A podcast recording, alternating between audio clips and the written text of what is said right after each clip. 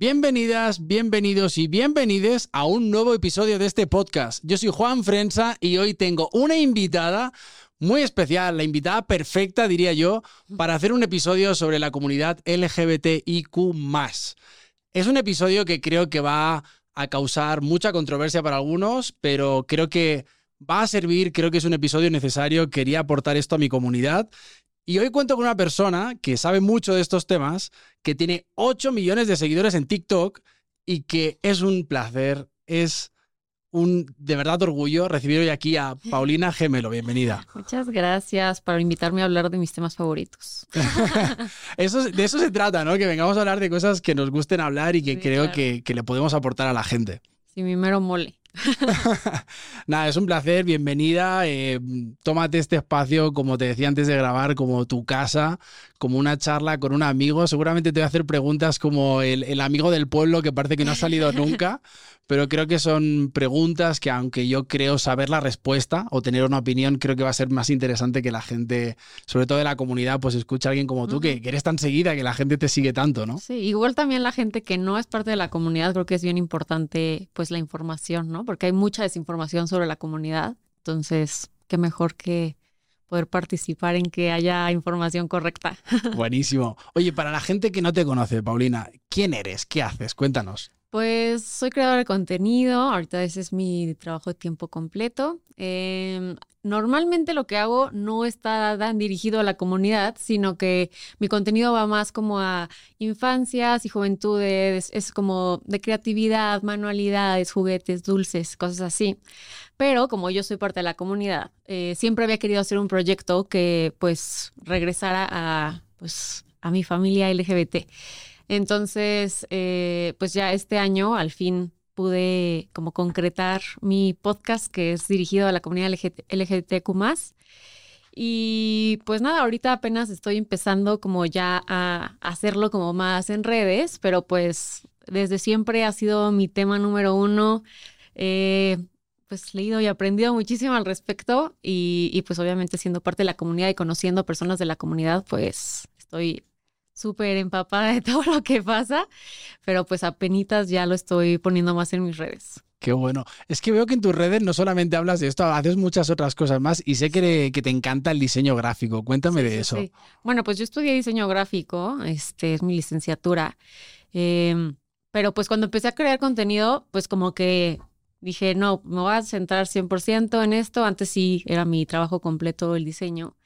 Y pues creo que lo aplico mucho, o sea, en el término de que pues creo que desde siempre he sido muy creativa y pues también como que las bases de diseño me han servido mucho como para todo el tema de manualidades y que, no sé, que mis redes tengan como cierta identidad y todo esto. Y pues ahí me sirve, ¿no? Pero pues ahorita digamos que el diseño pasó a segundo plano. a veces pasa, ¿no? Estudiamos una cosa y de repente, pero yo creo que todo sirve, porque pues evidentemente diseño gráfico, redes sociales, te debe servir de muchísimo. Sí, sí, o sea, pues creo que en general como crear una identidad, eh, que es lo que más hacía cuando hacía diseño, este, pues siento que lo puedo llevar en práctica. Oye, para la gente perdida en este mundo, cuéntales, ¿qué significan las siglas LGBTIQA más? pues mira, eh, la realidad es que, o sea, si te lo digo, o sea, te puedo explicar cada letra. O te puedo explicar como el general. Digo, cada letra es complejo porque hay que explicar muchas definiciones que pues ayudan a entender cada una de, las letras, ¿no? Nuestra identidad se compone por distintos factores, que es tu sexo biológico, que es como cuando naces, que te dicen como, ah, esta persona es por lo que la sociedad dice y por sus genitales es eh, hombre o mujer, ¿no? Eh, luego está tu identidad de género, que es, pues, tú cómo te identificas, ¿no? Yo me identifico como una mujer en la sociedad o como un hombre en la sociedad o como ninguno de los dos. También otro que compone nuestra identidad es la expresión de género, que es cómo físicamente expresamos nuestro género, ¿no? O sea, que tiene que ver un poquito con cómo la sociedad interpreta el género. Entonces es hacia más masculino, más femenino, intermedio, ninguno de los dos.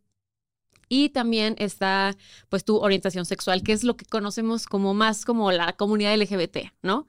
Que es pues si te gusta eh, sexual o románticamente una persona de tu mismo género o de otro.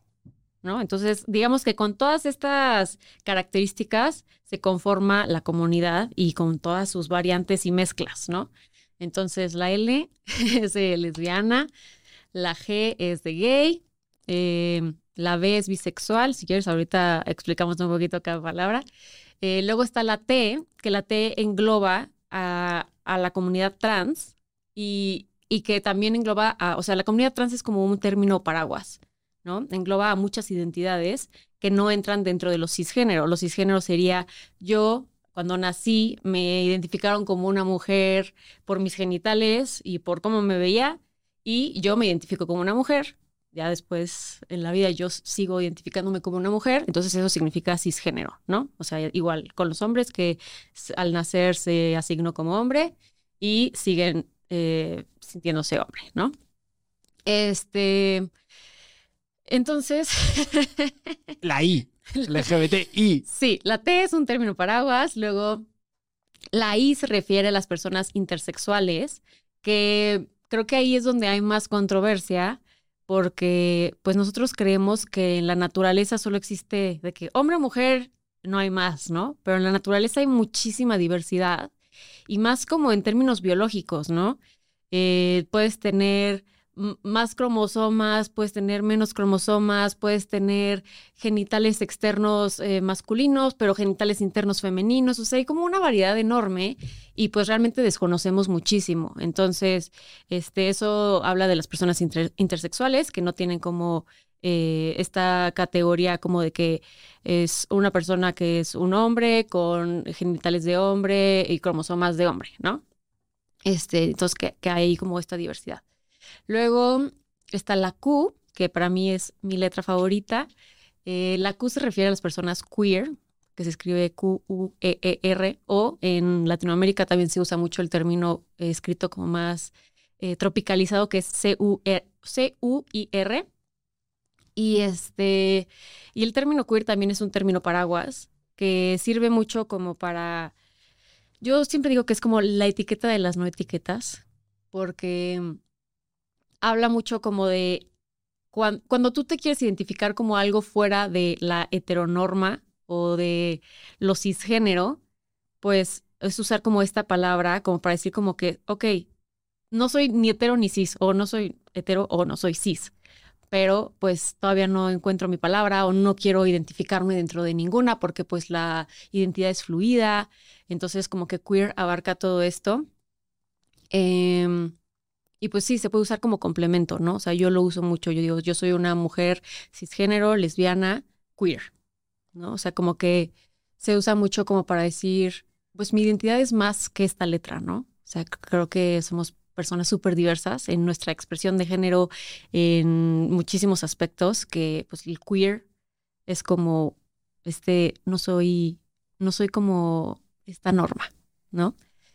Luego, la A se refiere a las personas asexuales em, o a románticas también. Es también un término paraguas que abarca, es que, bueno, todas las letras abarcan muchísimo, ¿no?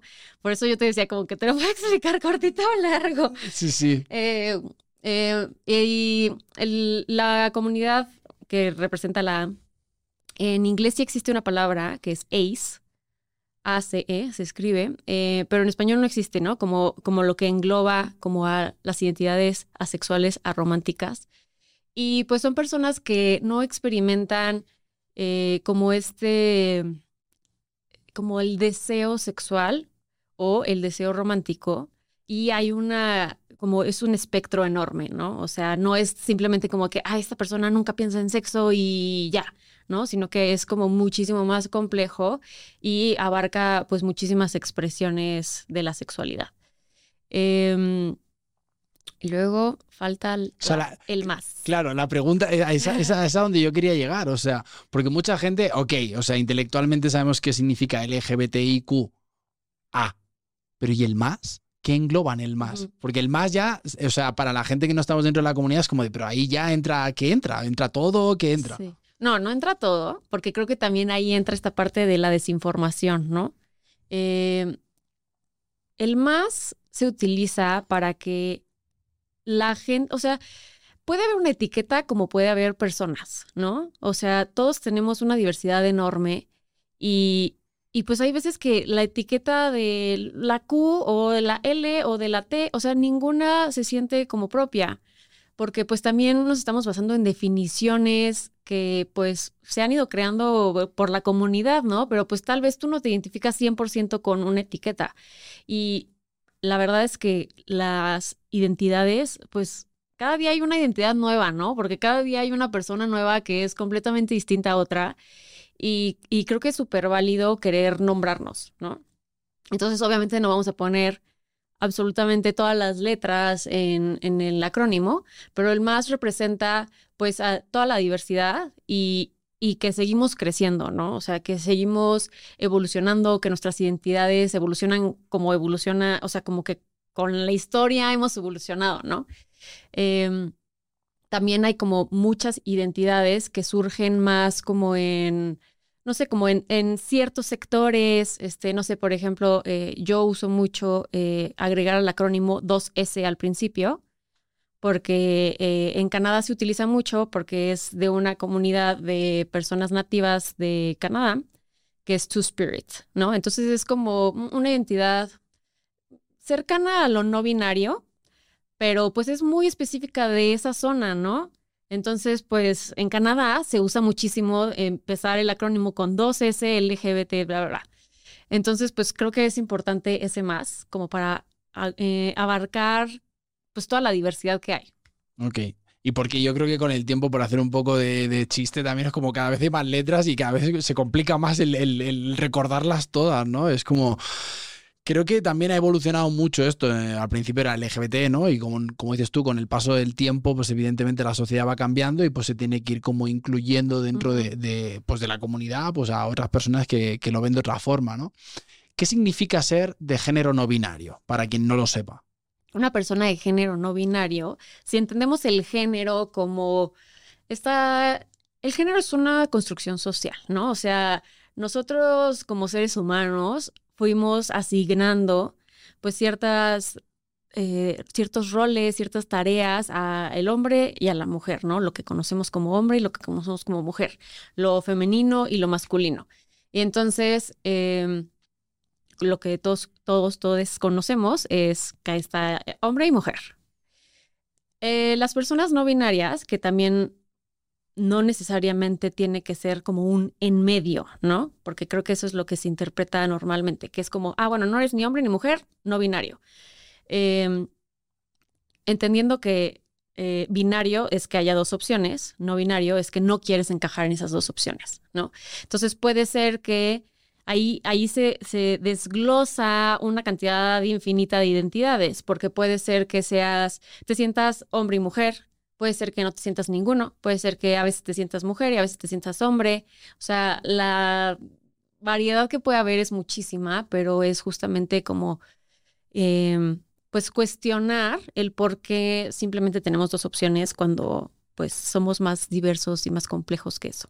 Ok. Y dicho esto, entonces te, te, te digo, ¿por qué es tan importante el lenguaje inclusivo? Mm, bueno, el lenguaje inclusivo, justo eh, acabo de grabar un episodio sobre eso y se me hace bien, bien interesante. Em, creo que tenemos una idea de que el lenguaje como que nos lo dicta alguien, ¿no? O sea, creo que aquí en México, y me imagino mucho en España igual, pero es como la RAE dice que tal y tal y tal, y esto existe y esto no existe. Si la RAE dice que esta palabra no existe, no existe, no se usa, no está permitido, y si la RAE lo acepta, entonces ya, ya la puedo decir. Bueno, ahí tengo que decirte también, y como escritor, que no es 100% real eso, porque en teoría la RAE, la Real Academia Española, está obligada a incluir dentro del diccionario las palabras que se usan en la sociedad. De hecho, en la RAE hay palabras que están mal dichas y están aceptadas porque en el, la gente del pueblo las usa. entonces, es un poco como conflicto, es un conflicto, ¿no? Porque dices, a ver, entonces, ¿qué aceptamos y qué no? Sí, creo que, bueno, tal, o sea, en mi contexto en México se usa como referente la RAE como que es la eh, quien dicta cómo tienes que hablar, ¿no? Y, pues la realidad es que absolutamente todas las palabras que usamos son inventadas, ¿no? Entonces muchos dicen como, ay, es que la comunidad LGBT se está inventando pronombres, se está inventando palabras, formas de usar las palabras distinto y es como, pues todas las palabras que existen y que usas han sido inventadas en algún punto, ¿no? O sea, el lenguaje va evolucionando como evolucionamos las personas. Antes no estaba en la RAE la palabra internet y ahora ya está, porque pues ahora la usamos y ahora es un término que existe, ¿no? Eh, y creo que es muy importante, hay una frase que es como lo que no se nombra no existe, ¿no? Y creo que para mí ese siempre es como el mejor ejemplo porque, pues si tú no tienes una palabra para identificarte o una forma con la que tú te sientas como incluida en el mundo, pues no, pues no sé, o sea, es muy, muy difícil que, que puedas como formar parte de, de, la sociedad, de puedas este, generar comunidad. Entonces, para mí el lenguaje incluyente es súper importante. Más que, ay, es que están deformando el lenguaje y bla, bla, es pensar con empatía, ¿no? O sea, es decir, como, a ver, si tú me dices que tus pronombres son ella en vez de él, a mí qué me cuesta usar pronombres ella, ¿no? O sea, como que es, si tú me dices, oye, yo me llamo Juan, pero quiero que me digas Chucho, yo te voy a decir chucho, o sea, ¿por qué voy a como que intentar molestarte de cierta forma no usando tu identidad o como tú te identificas, ¿no? O sea, como tú te vives. Entonces, creo que tiene que ver más que con reglas de las palabras, con empatía. Totalmente. Aunque tengo que decirte que no es tan sencillo mantener una conversación. Yo lo he intentado cuando tienes a alguien de, género no binario y le intentas hablar sin él y la, y, o sea, es un tema, no es tan sencillo, o sea, yo he hecho mucho porque pues tengo amigas, amigos y amigues y yo respeto a todo el mundo y quiero decir, no, o sea, si puedo hacer algo por no hacerte sentirte mal, lo voy a hacer, ¿no? Eh, porque a mí me gustaría que me, que me trataran igual, ¿no? Entonces, eh, wow, eso se convierte en algo complejo, porque empiezas a ver que, claro, está, está en tu ADN, ¿sabes? Hablar con él y la, y de repente romper con eso es como de, ¿esta palabra cómo sería? ¿Sabes? Como, es súper complejo, no es tan sí, Y a mí me pasa muchísimo, o sea, y más ahorita que empecé mi proyecto del podcast, pues estoy entrevistando a personas de toda la diversidad, ¿no? Entonces, creo que es un ejercicio, o sea, a fin de cuentas es como si te vas a vivir a otro país y tienes que aprender un idioma nuevo, ¿no? O sea, hasta tu cerebro desarrolla nuevas conexiones por estar como retándolo y estar agregando como esta nueva forma de hablar. Eh, creo que pues simplemente es un tema de práctica, ¿no? O sea, de normalizarlo para que pues sea mucho más sencillo comunicarnos de esa forma en el momento en el que sea necesario. ¿Tú crees que hay suficiente congruencia dentro de la comunidad LGBT realmente? Porque a veces siento como esta cosa de, no sé, como que hay cosas que, realmente podría ser más congruentes, ¿no? Hay mucha cosa de, a mí no me pongas etiquetas, pero luego es la primera comunidad que se pone etiquetas. Entonces a veces desde, el, desde las personas que no estamos dentro de la comunidad es como de, a ver, yo soy 4x4, ¿sabes? A mí me da igual, ¿sabes? Si tú te consideras un delfín, yo no tengo un tema, ¿sabes? O sea, a mí no me da igual. Si tú me dices, soy una ventana, estupendo, ¿sabes? Yo no tengo tema con eso y te voy a tratar como tal. Pero a veces creo que deberíamos ser un poco, en general, ¿eh? déjate de la comunidad, como seres humanos deberías, deberíamos ser un poco más congruentes porque parece que las etiquetas solamente las podéis usar dentro de la comunidad y cuando alguien que no está dentro de la comunidad pone etiquetas a alguien de la comunidad es como que es un ataque y es como de, a ver, pues tú no decías que eras lesbiana, cisgénero, ta, ta, ta, ta, ta. Entonces ahora, ¿por qué te molesta que yo te trate como esto? Es como, no sé. Te pregunto, ¿eh? Creo que partamos de, que creo que una de las formas en las que más hay desinformación es justo usar este tipo de ejemplos, ¿no? O sea, de que, ay, eres una ventana, eres un delfín. Nadie de la comunidad LGBT está buscando ser helicóptero, delfín, planta, ¿no? Eh, creo que justo como que estas comparaciones hacen que pues se haga un poquito como sátira de, lo que realmente es, ¿no? Que somos personas diversas que simplemente queremos respeto, ¿no? Entonces, eh, en cuanto a la congruencia dentro de la comunidad, o sea, lo que yo te puedo decir es que como sociedad, o sea, va a haber de todo, ¿no? O sea, va a haber gente congruente, va a haber gente que no es congruente, va a haber gente que le gusta que le pongan apodos y gente que no. O sea, eh, las etiquetas para mí en específico sí se me hace bien importante. Lo que yo siempre digo es que las etiquetas son autoasignadas y punto. O sea, solamente tú te puedes etiquetar y tú puedes decidir quién eres, ¿no? Entonces es como justo como este tema con, con el bullying o con, con, no sé, sí, pues creo que con el bullying es el mejor ejemplo, como que si alguien te pone un apodo que no te gusta, pues no está chido, ¿no? Pero si tú solito dices como, ay, yo soy el, el güero, o no sé, soy el flaco, o soy, no sé, cualquier apodo común o no común, eh, pues tú te lo estás asignando y entonces pues viene de, de, un, yo estoy aceptando esto porque así es como me identifico, ¿no? Y lo comparo con apodos porque creo que es como el ejemplo más cercano, pero, pero en cuanto a etiquetas, o sea, es como si tú dices, ay, pues yo soy coach. Esa es una de, tus etiquetas, ¿no? Pero si yo te digo, ah, no, tú, tú no eres coach, tú eres bla, bla, bla, o sea, no sé ni qué inventarme. O sea, pues no va a ser tu etiqueta, ¿no? Lo importante es que respetemos las etiquetas de las personas que desean usarlas, porque también es muy válido no querer usarlas. Eh, y, y, que no asumamos, o sea, creo que ese es como lo primero que a mí me gusta hablar como con la gente que no tiene mucho contacto con la comunidad, eh, que es como, no asumas la identidad de alguien, o sea, creo que lo primero es preguntar oye, ¿cómo te identificas? Oye, ¿cuáles son tus pronombres? Este, creo que es muy válido, yo creo que nadie se ofendería por esa pregunta. Eh, y respetarlo, ¿no? O sea, creo que eso es como lo básico. Yo creo que cuando tú haces evidente lo que eres en cualquiera de los aspectos de la vida, nadie puede reírse ya de eso. Es decir, si yo sé que soy un hombre español, pues ya está, nadie puede hacer, o sea, yo ya sé que soy español, ¿sabes? O sea, no, no, no me afecta que me engañen, ah, es que eres español, pues sí, pues soy español, o sea, ¿qué, tema hay con esto, no? Eh, yo, por ejemplo, soy actor, como te comentaba al principio, y me he dedicado mucho a la comedia, ¿no? Eh, vivimos tiempos complicados con la comedia hoy en día porque no se pueden hacer chistes ya de todo, solamente te puedes hacer chistes de español si eres español, puedes hacer chistes de la comunidad si eres de la comunidad, como que creo que también la, la comedia está pasando por un mal momento pero también siento que cuando tú eres capaz de reírte de, ti mismo, de lo que tú eres, ya nadie más se puede reír. Y creo que eso es un ejercicio súper complicado que a veces nos cuesta hacer como seres humanos. Ya no estoy hablando como la, de la comunidad, ¿no? Te lo estoy extrapolando a cualquier momento y a cualquier contexto. Y yo me he dado cuenta de eso. Yo, a mí de pequeño me decían, eres cabezón. Y yo decía, ay, me, lloraba, ¿no? Al final dices, ok, pues igual tengo la cabeza un poco más grande que el resto, ¿sabes? Y no pasa nada, ¿no? Entonces creo que, es, eh, estoy de acuerdo eh, con lo que dices, evidentemente creo que tienes que preguntar antes de, dar por hecho que, es la otra persona, ¿no? Y en los tiempos que corren tienes que tener mucho cuidado de qué dices y de qué no dices porque pues evidentemente puedes meterte en un tema sensible en el que no te quieres ver.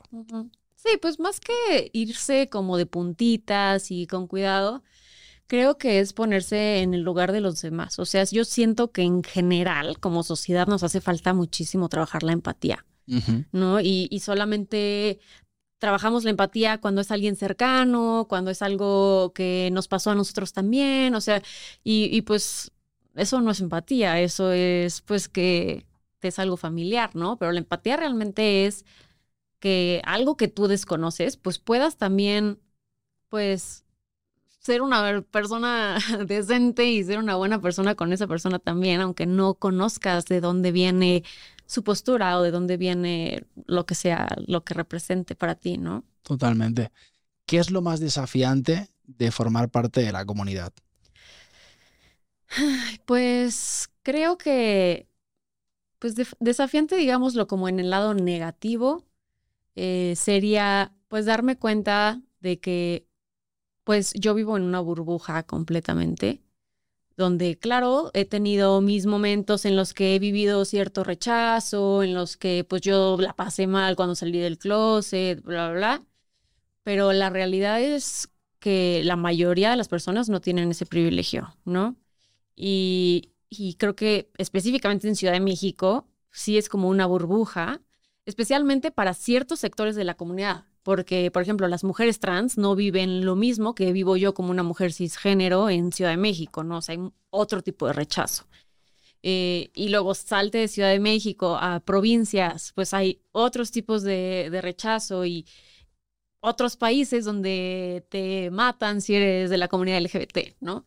Entonces, creo que como que entender ese privilegio, entender que que tenemos que hacer algo, las personas que estamos en esa posición, Y, y pues obviamente es doloroso, ¿no? Entender que personas que en algún momento se, tú te sentiste como ellas y que tienen una vivencia similar desde tu identidad, pues que no tienen la libertad de ser quienes son. Porque yo creo que el poder ser tú mismo plenamente es como la base para cualquier, o sea, no sé, como que para que puedas seguir adelante, para que puedas conseguir un trabajo, para que tu salud mental esté bien, para, o sea, como que para muchos otros factores que son esenciales para tu bienestar, pues es que tu identidad esté bien, ¿no? Que tú te sientas bien con quien eres, que seas aceptado, que seas celebrado y pues es doloroso saber que la mayoría de la comunidad LGBT no lo tiene. Totalmente. ¿Tú cómo diste el salto para hablar en redes sociales tan libremente de todo lo que hablas?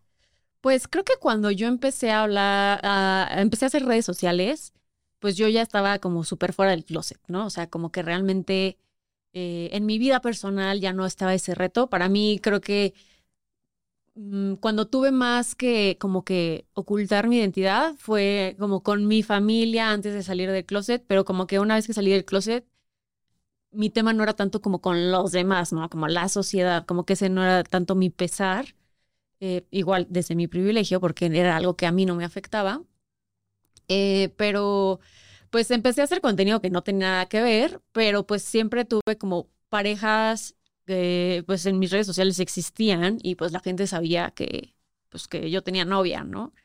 Eh, como que siempre fue como un factor secundario, como que pues tenía novia y listo, pero de eso no se trataba en mis redes. Pero me empezaron a escribir muchas personas, eh, especialmente niños, que estaban como cuestionando su identidad y, y, que era como, oye, pues es que no sé si soy lesbiana o bisexual, oye, es que no sé cómo decirle a mi mamá que es súper religiosa, este, como que todos estos dilemas de la juventud. Eh, y entonces fue cuando yo dije como, bueno, o sea, me están buscando como un referente, ¿no? Aunque mi contenido no sea sobre eso, eh, pues tengo que hacer algo, ¿no? O sea, al final de cuentas, si, si ya me están buscando por eso, pues qué mejor que darles las herramientas que necesitan. Tienes un podcast que has empezado en este mismo estudio. ¿Cuál es el propósito del podcast? O sea, ¿es un podcast enfocado a la gente de la comunidad o también aspiras a que ese contenido le llegue a gente que no es de la comunidad para crear conciencia? Pues el objetivo principal, que, que fue como de donde nació la idea, fue que, pues justo estas personas me buscaban para que yo les diera consejo, ¿no? De, principalmente de cómo salir del closet. Entonces, pues yo en algún momento pues sí le di como cierto seguimiento a algunas personas que me escribían, pero pues creo que es imposible darle un seguimiento real y significativo a, pues a todas las personas que me escriben de, oye, ¿qué hago con mi mamá que no me acepta? Entonces, eh, pues dije, bueno, necesito generar un recurso y que si alguien me pregunta, yo le pueda decir, oye, aquí está este recurso, chécalo, ¿no? Eh, al principio, pues como que les mandaba como que, ah, checa esta página o medio les contestaba, pero pues ya no les daba tanto seguimiento. Y lo primero que pensé fue, voy a hacer un libro.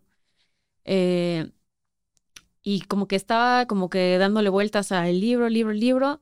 Y lo dije, no, o sea, un libro para empezar, necesitas comprarlo, ¿no? Necesitas tener dinero para tener acceso a este recurso. Yo no quiero que la gente, o sea, yo creo que sea lo más accesible posible.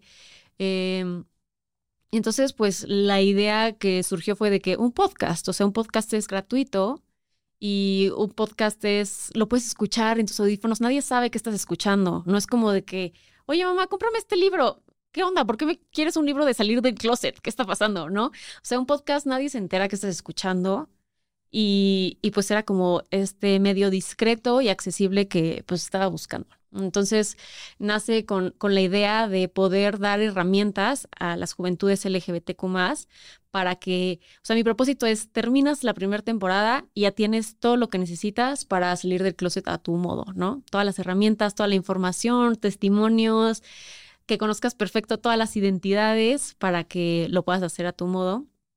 Y sí tiene mucho este propósito directamente a la comunidad, pero creo que es un recurso que puede consultar a cualquiera, ¿no? Eh, para mí era bien importante que también fuera como algo que, ok, yo lo estoy escuchando porque yo quiero salir del closet, pero se lo puedo pasar a mi mamá que no entiende un carajo y que necesita que alguien le explique y tal vez yo no tengo las herramientas para explicárselo, entonces pues le paso el podcast para que pueda entenderlo bien sin que pues yo no sé, que, mi mamá me pregunte algo y yo no sepa qué contestarle y, o sea, como que tenga todas las herramientas como para también poder compartirlo y que las personas que quieres también tengan acceso a, pues, a entender un poquito tu proceso, porque creo que eso es lo que le cuesta mucho a la gente que nos quiere cuando salimos del closet. Es como entender realmente lo que tú estás viviendo, porque pues cuando tú sales del closet, no sé, tu mamá empieza su propio proceso, ¿no? Y tú ya llevaste un proceso antes de entender quién eres, de explorar tu identidad, lo compartes y tu mamá está en ceros. O sea, tu mamá no tiene idea de dónde viene todo lo que le dices. Entonces creo que el podcast es una herramienta que ayuda mucho también a, las familias o a las personas cercanas a entender un poquito más la comunidad. Te quiero decir algo y es, creo que socialmente hemos elegido muy bien entre todas, todos y todes las causas a luchar. Pero a veces creo que no elegimos a los mejores representantes que, que lideran esas causas. ¿Crees que dentro de la comunidad hay mucha gente que representa y es portavoz de la comunidad y que no son los mejores ejemplos? Creo que en general eh, pues hay muchas personas que pues tal vez no serían mi modelo a seguir, ¿no? O sea, no solo dentro de la comunidad y que tienen posiciones de poder o son creadores o son personas eh, públicas, ¿no? Em, creo que en específico en la comunidad, algo que pasa mucho, que no es específico de la comunidad, es que pues replicamos patrones de la sociedad como el patriarcado, el machismo, eh, todas estas cosas que pues no son de la comunidad per se, pero como sociedad las tenemos y pues se llega a replicar en la comunidad, ¿no? O sea, como que pues ni modo, crecimos en esta sociedad, tenemos un montón de cosas que tenemos que cuestionar porque pues no están tan padres y pues al final pues permean dentro de la comunidad que pues obvio todos quisiéramos que fuera arcoíris y unicornios y todo hermoso, pero pues la realidad es que pues hay muchas cosas feas allá afuera y pues no nos libramos, ¿no? O sea, al final de cuentas, pues todos somos humanos, seamos de la comunidad o no, y todos tenemos errores, todos tenemos traumas, todos tenemos un millón de cosas y, y pues permea, ¿no? Quieras o no, pero así como permea en la iglesia católica, así como permea en donde sea, ¿no? Totalmente de acuerdo. Tienes 8 millones de seguidores en TikTok. Casi, casi. Casi, ya 8 millones. Ya para cuando salga esto tendrás 8 millones. ¿Para qué los usas? ¿Qué haces con ellos? Pues me gusta mucho eh, cuando inicié a hacer contenido, como que siento que mi misión era más como, porque a mí me acuerdo que me comentaban mucho eso y me hacía sentir muy bien y como que lo tomé como misión, que era como, o sea, yo tuve el peor día y me puse a ver un video tuyo y me sacó una sonrisa porque la energía que pones o, o pues tal vez no, o sea, porque en mi contenido principal pues es más como de entretenimiento, ¿no? Eh, entonces pues era como, bueno, tal vez no estoy haciendo el, la súper, no sé, educando o este, cambiando al mundo con esos videos, pero pues era como esta sensación de que, bueno, o sea, estoy alegrándole el día a alguien con lo que hago o aprendiendo como, ay, hacer una manualidad o hacer una cosita que creo que para mí el lado creativo es bien importante también como eh, outlet emocional, ¿no? Entonces, pues eh, creo que como que inició ahí, pero ha ido cambiando y justo por eso la necesidad que tuve de hacer el proyecto del podcast, porque pues dije, ok, quiero hacer como algo más significativo, o sea, y, creo que justo uno de mis puntos principales cuando lo empecé fue como, sé que voy a cambiar por completo de tema, o sea, que la gente va a decir, ¿qué onda? Porque ahora estás hablando de esto ni al caso. Pero dije, o sea, con que se, probablemente no le vaya a ir igual de bien que a mis videos abriendo miniaturas, ¿no? Pero si a una persona le sirve esta información, yo me doy por servida, ¿no? O sea, como que era, sé que probablemente va a haber gente que me deje de seguir, va a haber gente que no le guste, va a haber gente que diga como, oye, ¿qué onda? Este, sube más videos de juguetes porque ya me aburrió esto, ¿no? Pero pues con que haya gente que sí, porque yo sé que se necesita este recurso, que haya gente que sí lo aproveche, pues ya con eso. Me imagino que de pequeña eras como muy fan de Art Attack o algo ah, así, ¿no? 100%, es como eh, yo me metí y dije, esto es como un Art Attack, pero del siglo XXI, ¿sabes? del año 2023. La comunidad comenzó siendo LGBT. a los tiempos de hoy es LGBTIQA. ¿Crees que todo el mundo de la comunidad está de acuerdo con que haya tantas personas y tantas letras a día de hoy? Pues digo, creo que es imposible que toda la comunidad esté de acuerdo, ¿no? O sea, al final de cuentas, pues como decía, pues hay una diversidad enorme.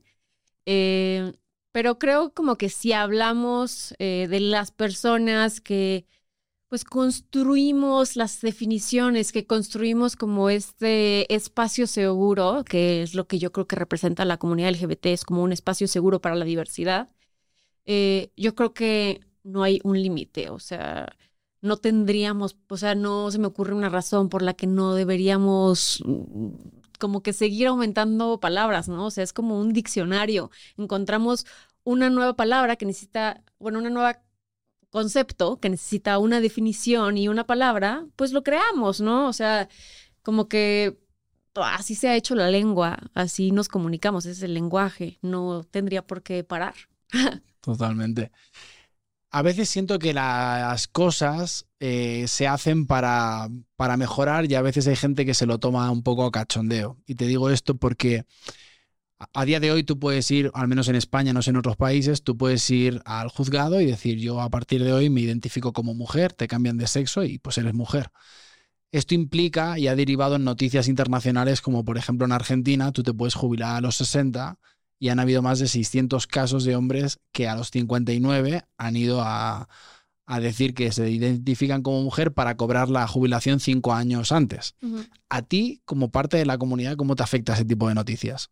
Bueno, pues creo que siempre va a haber gente que use a la mala cualquier cosa, ¿no? O sea, al final de cuentas, deben existir estas oportunidades, aunque haya gente que no las use correctamente, ¿no? Eh, es como, pues sí, o sea, debe existir el, el, matrimonio igualitario, pero pues tal vez haya alguien que no crea en el matrimonio y no por eso no debe existir, porque va a haber gente que sí desee casarse, ¿no? Eh, igual, o sea, pues va a haber gente que genuinamente su identidad no es la que está en su pasaporte o en su identificación, ¿no? Eh, siempre va a haber gente que le dé la vuelta. Digo, obviamente perjudica a la comunidad porque es como un factor extra de decir como, Ay, es que ven cómo están haciendo esto, ahora estas otras personas están haciendo esto otro mal. Y es, pues al final de cuentas no está en nuestras manos. Pues si hay alguien ahí corrupto que quiere hacer las cosas mal, pues, ¿qué le hacemos? No, no y hay varios casos, ¿eh? hay noticias más escalofriantes. O sea, hombres que se han identificado como mujer los han llevado a una cárcel de mujeres y han seguido violando a mujeres dentro de la cárcel. O sea, hay como, como casos Creo que, o sea, para tener un trámite de cambio de, de sexo oficial, digamos, en un papel oficial, o sea, es más complejo que eso. O sea, no es como... En España no, ¿eh? ¿No? Tú puedes ir, yo voy a juzgado ahora y lo han hecho muchos que hacen contenido antifeminista y todo esto y han ido y han dicho, mira, en dos minutos ya soy mujer ante la ley. Y eso es un tema, es un arma de doble filo. Claro. Pues te paras a pensarlo, eh, se pueden hacer muchas cosas no tan positivas con eso, ¿no? O sea, cuando, cuando existe esa libertad. Debería haber como pues ciertos parámetros, ¿no? O sea, no quizás no tan simple así. Yo sé que en ciertos países es como, bueno, también eh, tienes que comprobar eh, que hayas tenido como un acompañamiento psicológico, que, que o sea, como que haya un, respaldo, creo que es válido.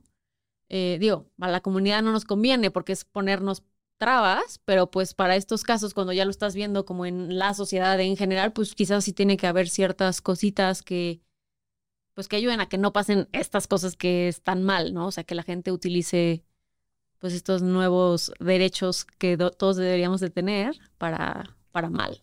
Totalmente. Se habla mucho de feminismo en redes sociales. Creo que hay mucha información y mucha desinformación. Para ti, ¿qué es el feminismo? Pues justo también creo que dentro del feminismo hay muchas posturas.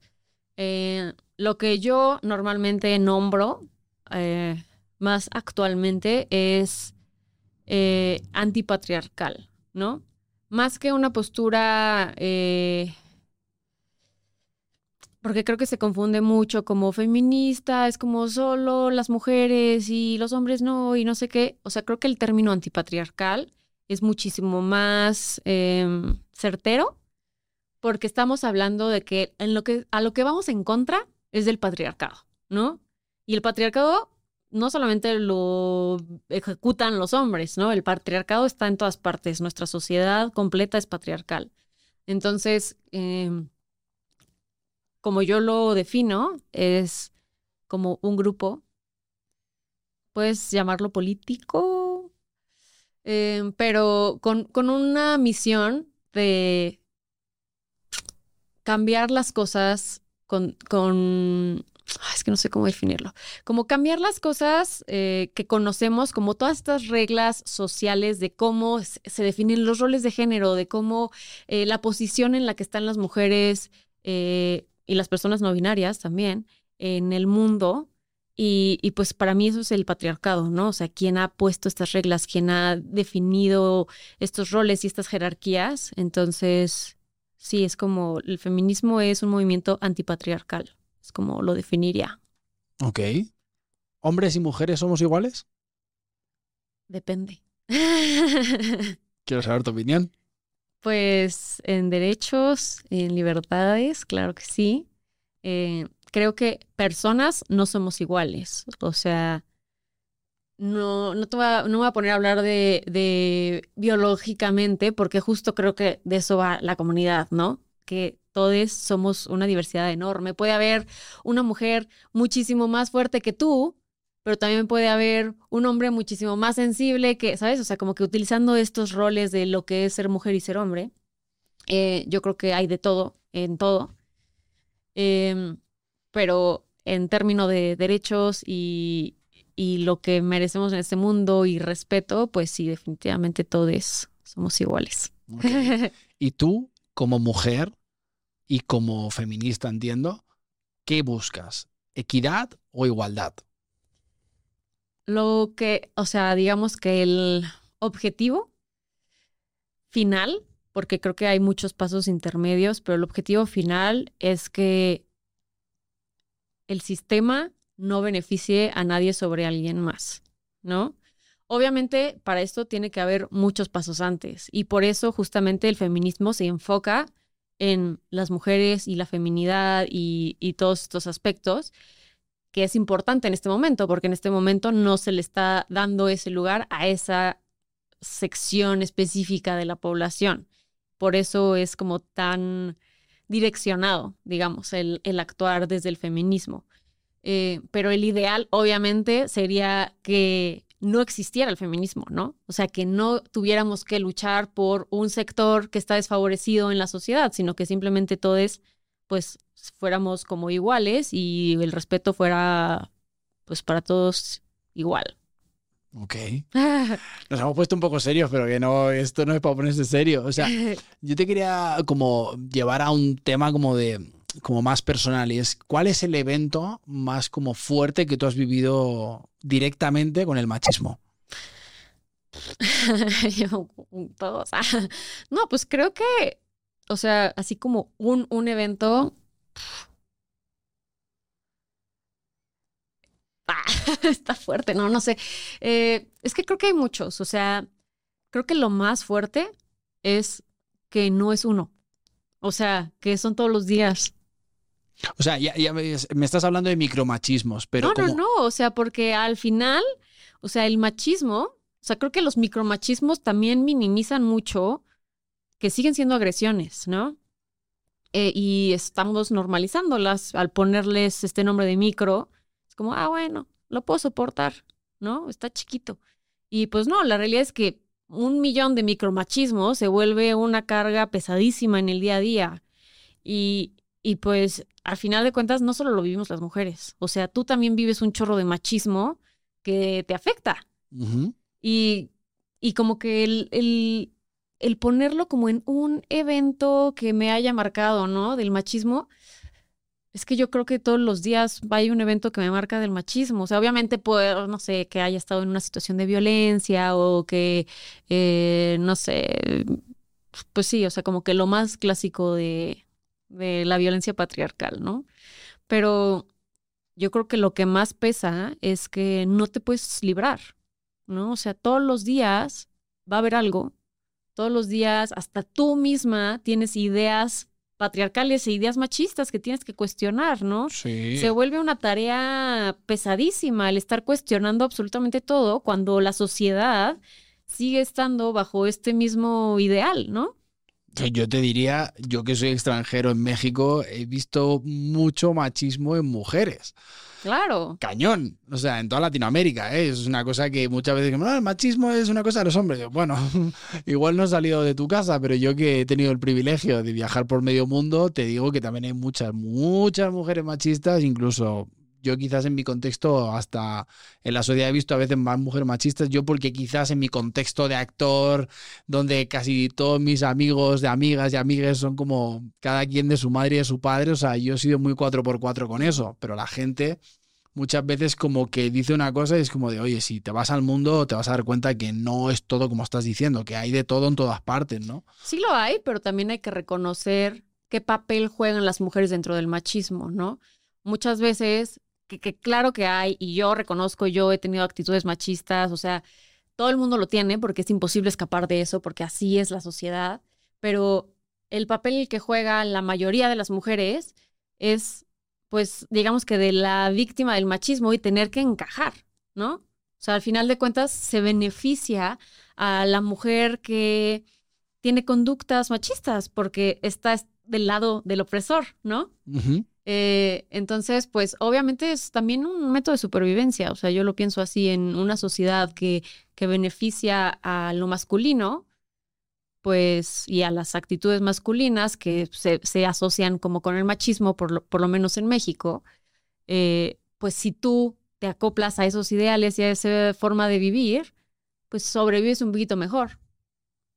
Entonces creo que es como más un mecanismo de defensa que también nos toca cuestionarnos, ¿no? O sea, creo que ese es el, pues la responsabilidad que tiene cada, cada uno de nosotros, es cuestionar, pues qué cosas estamos haciendo porque así me enseñaron y así ha sido toda la vida y qué cosas realmente son las que creo. Totalmente de acuerdo. Yo como extranjero, no sé si habrás vivido en otros países fuera de México. ¿Has vivido en otros países? ¿Dónde has vivido? En Barcelona y en Canadá un rato. En mi querida ciudad. Pues creo que vas a ser un poco más eh, objetiva con esta respuesta, dentro de que la objetividad no existe. Em, yo como extranjero que llevo cinco años en México, eh, quiero poner un tema sobre la mesa, que es el 8M, el Día de la Mujer hay una como una minoría muy ruidosa eh, ese día en específico que sale a las calles a hacer pues muchas cosas, ¿no? Aquí en el centro de la Ciudad de México pues van al Zócalo y destrozan una tienda y pues hacen cosas así, tú lo sabes, no es una cosa que me esté inventando. ¿Crees que eso realmente, o sea, te identificas con ese tipo de, grupos? Em, ¿Tú también lo haces? ¿Qué piensas de eso? Que de repente vayas al centro histórico y le destrocen la tienda a una señora que encima dices, pues no que tan feminista le estás destrozando la tienda a una señora mayor que también es mujer y que encima de eso lo va a recoger una mujer seguramente, es como no le encuentro a veces mucho el sentido a eso. Ya, mira, yo estoy 100% a favor de que haya actos de rebeldía, por si así lo quieres decir, eh, en una protesta. O sea, al final es eso, es una protesta, es llamar la atención sobre un tema social que pues no, no está teniendo la atención necesaria, ¿no? Creo que también es súper humano eh, la rabia, ¿no? O sea, justo estos grupos que tú mencionas se les conoce como bloque negro, ¿no? Que, que, son como las que tienen como acción directa hacia tiendas, hacia los monumentos, que es lo que más defienden aquí en México. Eh, y, como que toda esta acción directa eh, de, de graffiti, de destrucción, de lo que sea, viene de una rabia inmensa, ¿no? Y esta rabia inmensa es dentro de muchas cosas, pero es, oye, me violaron y no han hecho nada, es, mataron a mi hermana, está desaparecida desde hace tanto tiempo, no hemos sabido nada de ella, es, mi mamá la, la desaparecieron y sabemos perfectamente quién fue, el gobierno no ha hecho un carajo, o sea, claro que a mí me dicen, mataron a tu mamá y el asesino está ahí suelto y no han hecho nada porque es amigo del juez, yo quemo Bellas Artes. No, pero eso, o sea, visto así, yo también quemo la ciudad. Pero mi pregunta va más específica. O sea, a mí me parece muy bien que vayas al ángel de la independencia y le hagas un graffiti. A mí eso, bueno, me puede parecer mejor o peor, pero lo, lo compro. porque vayas a destrozar la tienda de una señora o de un señor. Mira, creo que es, es, como lo mismo que hablábamos hace ratito. O sea, hay de todo en todo, ¿no? Entonces va a haber una persona, o sea, yo estoy 100% de acuerdo que vayan a destruir el Starbucks, ¿no? O sea, a mí me encanta el Starbucks, pero pues es una empresa internacional que está asegurada la tienda, que, o sea, vaya, eh, no, no va a sufrir el dueño de Starbucks de que le rompieron su vidrio, ¿sabes? Entonces, o sea, creo que en ese sentido yo estoy 100% de acuerdo. Obviamente yo jamás en la vida apoyaría que el puestito de verduras de la señora que se mantiene de su venta eh, se lo quiten. Creo que esas noticias son mucho más bien, esos, esos momentos son muchísimo menos comunes, pero son muchísimo más vistos por amarillismo, ¿no? Y por desacreditar al movimiento, porque es como, hay una foto que a mí me da muchísima risa porque es de un perrito que está todo manchado en morado. Y entonces esa foto resurge todos los 8M. Todos los 8M sale. Es que las feministas rayaron a este perrito, lo grafitearon de morado, como creen, ya no saben ni qué hacer, son las violentas, no sé qué. El contexto real de esa foto es un perrito que le pusieron violeta genciana para curarlo. Entonces está morado porque la tintura es morada y entonces esa foto la sacaron de contexto para decir que las feministas lo habían grafiteado. Entonces, este tipo de noticias son las que más tienen visibilidad y pues que justamente están desinformando sobre lo que realmente pasa, ¿no? Y probablemente en algún momento alguien haya grafiteado la tienda de la señora de las verduras, pero digo, fue, o sea, es como un, un algo más aislado a lo que realmente representa el movimiento. ¿no? Pero eso, eso ha pasado toda la vida, quiero decir. Yo, por ejemplo, soy gitano y parece que los gitanos somos malos ante todo el mundo, ¿no? Y no me parece justo tampoco. Pero yo te lo digo porque yo sí he estado en la calle, un 8M aquí en la Ciudad de México, ¿no? Y he estado un 8M en Barcelona y he estado un 8M en Madrid. Y son contextos muy distintos. Evidentemente yo creo que el nivel de violencia eh, en México mm, no es, nada que ver con lo que puede pasar en España. Evidentemente, la impunidad, la, frustración, el nivel de mm, feminicidios, evidentemente, ¿no? O sea, no es lo mismo que en España, por desgracia, todavía hoy en México. Y entiendo que a veces las acciones van a proporción con lo que sucede en la sociedad pero yo sí he visto cómo han destrozado tiendas de decir, y digo que es una minoría, ¿eh? y te lo quiero recalcar, no estoy diciendo con esto que he visto millones de mujeres, no, he visto a 40, ¿sabes? Sí. Pero Creo que... también hay un factor que es importante mencionar, que especialmente en la situación política de México, eh, existe mucho este... yo no quiero ser tan polémica. Eh, pues que el gobierno manda personas para hacer estas acciones que obviamente serían reprobadas por el movimiento, pero que lo descalifican, ¿no? Entonces, no sé, justamente mandan a que todas las, mujeres que bloquean eh, la marcha sean mujeres, para que si tú tienes un enfrentamiento con un policía sea como, ah, es que las mujeres se ponen en contra de las mismas mujeres. Es una estrategia política, a fin de cuentas. Entonces, pues también hay mucho esta creencia, y tal vez no tan creencia, sino realidad, de que el gobierno manda a estas personas para justo generar estos, este caos que va en contra del movimiento, como destruir la tienda de la señora, que obviamente va a quemar al movimiento, ¿no? Y lo va a desacreditar. Entonces, pues también está como esta parte como de estrategia política, que obviamente pues el gobierno no quiere que que el movimiento cobre fuerza, que el movimiento sea tenga más credibilidad. Todo será político en esta vida hasta el fin de los tiempos, hasta que destruyamos este universo. ¿No crees que hay muchos hombres heterosexuales que apoyamos el feminismo y la comunidad LGBT y aún así pagamos justos por pecadores? Creo que todos somos pecadores, digamos, obviamente unos más que otros, eh, pero creo que el papel de los hombres hetero en la comunidad y en el feminismo es desde otra trinchera. O sea, definitivamente necesitamos aliades que sean, o bueno, aliados que sean hombres, eh, pero desde otro lugar. O sea, creo que mucho viene de, de, como, ah, es que yo quería ir a la marcha y me dijeron que era separatista y que no aceptaban hombres, ¿no? Y yo quería ir a acompañar a mi novia para que se sintiera segura. Eh, creo que el actuar, el que yo diría como que es mm, lo correcto desde, desde su trinchera, sería, para empezar, cuestionarse, o sea, aprender al respecto. O sea, creo que también hay mucha desinformación. Hasta nosotras tenemos mucha desinformación, mucho más los hombres. Eh, es informarse, cuestionar, cuestionarse a sí mismo y sus actitudes machistas o violentas y cuestionar a los demás, que creo que esa es la parte más, más difícil. O sea, y a mí me ha costado cuestionar amigos míos, ¿no? Y, y entonces existe como este pacto entre hombres que es como, como de, no sé, o sea, que están los grupos de WhatsApp donde se mandan eh, las nudes de no sé quién, existen como todos estos espacios donde se permiten actitudes muy, bueno, fatales y que, que no las cuestionamos, ¿no? O sea, aunque tal vez tú con tu novia nunca le hayas pegado, nunca le has hecho nada malo, tú, bla, pero de verdad no tú, no tú. Por favor. pero tú, persona abstracta que está aquí, eh, pues seguramente eh, le encubres a tu amigo que le ponga el cuerno a su novia o le, eh, no sé, o sea, sabes que tu amigo le pegó y bla, bla, bla. O sea, ¿sabes? O sea, como que hay como todas estas otras acciones que eres como cómplice, de cierta forma. Entonces, como que el cuestionarte a ti, cuestionar a los demás, yo creo que es lo más difícil y creo que es por ahí donde deberíamos em, empezar, ¿no? O sea, informarnos y cuestionarnos a nosotros y a los demás es paso número uno antes de ir a la marcha.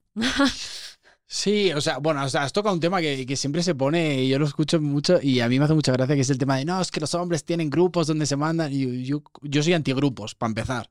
Así, si me vas a meter en un grupo y me estás escuchando, eh, me voy a salir. Eh, la gente siempre se ríe dice, Juan, siempre se sale del grupo. Porque déjate tú entre hombres, o sea, entre lo que sea, siempre se da pie a malos entendidos. Hoy en día la gente interpreta los mensajes como quiere. Nunca he formado parte de eso. Y lo digo porque yo qué sé, yo en mi, en mi familia hay gays, lesbianas y trans, ¿sabes? Y yo quizás he crecido con eso y para mí no ha supuesto ningún quiebre, ¿no? O sea, yo es como, yo salí al mundo y prácticamente era como de, no, no entiendo por qué la gente se conflictúa tanto, ¿sabes? O sea, y siendo actor, pues me ha tocado hacer personajes gays, me ha tocado hacer de todo, ¿no? Entonces, evidentemente, pues me ha tocado cuestionarme, ¿no? Y me acuerdo de una gira que hice con la Compañía Nacional, un personaje gay, pero que no lo puedo decir públicamente, eran dos horas y media, ¿no? Entonces me pasé un año entero haciendo ese personaje y evidentemente en el proceso pues te preguntas, ¿no? Y dices, oye, pues, a ver, me paso 12 horas al día siendo esta persona, ¿no? Eh, creo que una de las cosas que, que, a veces le gustan y le disgustan a las personas que he conocido de la comunidad es como de, siempre me dicen, ay, es que estás tan seguro de lo que eres que a veces como que me incomoda y digo, sí, güey, o sea, yo tengo muy claro hasta el día de hoy, pues que soy hetero y me gustan las mujeres, pero no me conflictúa darte un abrazo o que me toques el culo, eres mi amigo, o sea, no me lo tomo... Y creo que muchas veces como que hay que conocer a la gente, ¿sabes? Eh, muchas veces, como por la apariencia, es... yo, por ejemplo, en México tengo muchas amigas lesbianas. Yo en España no, pero en México tengo muchas amigas lesbianas. Y al principio eran complicadas, ¿sabes? Porque era como de que les incomodaba mucho un hombre heterosexual saliendo de fiesta con ellas. y, y, al final todas llegaron y me daban un abrazo y me decían, güey, te amo, o sea, no te cambio, ¿sabes? Y es como de, pues gracias, porque te has dado la oportunidad de conocerme, ¿sabes? Em, yo he salido a un festival de música con 30 lesbianas, yo y dos amigos gays y todo el mundo, pues ya, pues él es gay, porque como está ahí con lesbianas y gays, es como, no, pues soy hetero y me siento tan feliz y tan a gusto aquí, que incluso yo siendo heterosexual, me siento casi siempre más cómodo y más seguro con gente de la comunidad que con heteros. ¿Pero por qué crees que sea? ¿Por qué crees que sea? Porque yo quizás tengo una sensibilidad y una manera de concebir la vida tan libre que creo que la gente se incomoda ante eso, ¿sabes? No, pero que te sientas más cómodo con personas de la comunidad. Porque puedo tener conversaciones más profundas casi siempre. Es que justo yo creo que ser parte de la comunidad viene con mucha deconstrucción, ¿no? Cuestionas muchas cosas. Y, y, justo, o sea, como yo lo veo es que es un espacio seguro, ¿no? ¿Y por qué te sentirías menos cómodo con puros hombres heterosexuales porque están estas dinámicas tóxicas. Tienes que aguantar un rol donde pues tú eres el, ¿no? Si tú eres un hombre heterosexual y pues sales de fiesta y estás soltero, pues tienes que cumplir con, ¿no? Y lo he dicho mucho en mi podcast, es como de, ¿qué, qué, prejuicio tan grande tenemos con que igual estés un año sin tener relaciones sexuales? Es como de, brother, ya con más de 30 uno sabe que es una energía que no le quieres regalar a cualquiera, ¿no? Pero no sé, o sea, este podcast lo ven todos mis amigos, amigas y amigues, ¿no? Es como de, yo no había tenido a gente cercana de género no binario hasta que llegué a México, ¿no? Y descubrí pero yo enseguida, no sé, lo acepté muy rápido, ¿no? Es como no, no me conflictúo, ¿sabes? Como no de, ay, tengo que hacer un ejercicio, es como, de, pues, bien. O sea, mi mejor amigo, ¿sabes? Que viene mucho a este podcast, siempre se lo digo, si tú mañana me dices, hoy me dices que eres gay, es como, para mí no hay un quiebre, ¿sabes? Como no tengo un tema con eso. Y creo que cuando tú estás muy claro en lo que eres, creo que no te conflictúas tanto con el mundo, ¿sabes? No sé qué piensas tú. No, 100%. O sea, yo creo que lo que te da mucha más como presencia, estabilidad, salud mental, eh, no sé, como que pararte en quién eres, conocer tu identidad. Por eso yo creo que es tan importante la información, ¿no? Porque entre mejor conozcas tu identidad, mejor te paras ante el mundo y mejor la defiendes y todo. Pero pues también está como la contraparte, ¿no? Por más seguro y presente y, que tengas clarísima tu identidad, si todo el mundo va en tu contra, pues está difícil, ¿no? Entonces creo que ahí, pues claro, o sea, yo siempre recomiendo como entre más te informes, entre mejor conozcas, entre más hagas introspección, bla, bla, bla, pues mejor te vas a parar ante el mundo. Pero pues también el mundo no es tan amigable a veces. Totalmente. Hay un tema súper complejo a veces de poner encima de la mesa, que es el tema de, es que hablas desde tu privilegio, ¿no? Y esto a veces ya a mí en lo personal me empieza a, como a cansar un poco porque lo puedes, déjate la comunidad en cualquier contexto, ¿no? Es que si estás en el racismo, eh, la comunidad, eh, la gente con dinero, la gente sin dinero, es como de, a ver, sí, amigo, sí, yo, por ejemplo, soy un hombre heterosexual, blanco, español, eh, de clase media, media alta, si lo quieres ver, depende del contexto, y, pero no me puedes estar privando de, dar mi opinión, ¿sabes? Porque es como de, pues es mi opinión y es una más, pero yo no me siento atacado por la tuya. Entonces, muchas veces, en muchos contextos, la gente es como de, sí, pero lo estás diciendo desde tu privilegio y desde dónde quieres que lo diga. O sea, a ver, o sea... Creo que el tema con el privilegio va más hacia darle espacio a las personas que no tienen ese privilegio para hablar de sus realidades. O sea, tú puedes hablar de tu realidad sin ningún tema, nadie te va a... Sí, sin ofender a nadie. Ajá, no, pues es tu realidad, fin. Pero si de repente tú te pones a hablar sobre una opinión sobre una mujer en Afganistán lesbiana, bueno, pues lo siento mucho, mejor busca a la mujer de Afganistán lesbiana y dale un espacio en tu podcast para que ella dé su opinión sobre su propia realidad, ¿no? O sea, creo que va más por ahí el tema del privilegio, que muchas veces emitimos opiniones o juicios desde una realidad que no es la nuestra. ¿no? O sea, queremos eh, opinar sobre qué deben de hacer las personas negras en Estados Unidos ante la opresión policíaca. Es como, bueno, mejor que la persona negra que ha vivido opresión policíaca venga a explicarme qué es lo que necesita, en vez de que yo desde mi superioridad de mujer blanca este, privilegiada, pueda decir que creo que es lo que ellos necesitan, ¿no? Pero también lo puedes ver como que yo, por ejemplo, me siento que soy un portavoz, ¿no? Al final tengo el privilegio de estar aquí en un podcast hablando mm. contigo y esto es un privilegio para ambos. Por, por, igual, ¿no? Estamos aquí ante un micro y esta oportunidad no la va a tener mucha gente a lo largo de su vida. Hay gente que va a morir y no va a tener la oportunidad de ponerse delante de una cámara para que lo vean en redes sociales. Eso es un privilegio. Pero creo que el hecho, por ejemplo, de hablar de cosas que no son tan, que no se habla tanto, pues de alguna manera le estás dando un espacio a las personas que nunca van a tener esa oportunidad de hablar por ellos también. Pero estás hablando por ellos. O sea, creo que justamente ese es el tema. O sea, pasó hace poco con una creadora, que tampoco quiero ser polémica, pero esta creadora eh, fue a África. Y para hablar sobre pues ciertos temas que pues que tienen que ver con una región en específico, este, entonces se tomó como muchas fotos con las mujeres y hizo bastante contenido al respecto, bla, bla, bla.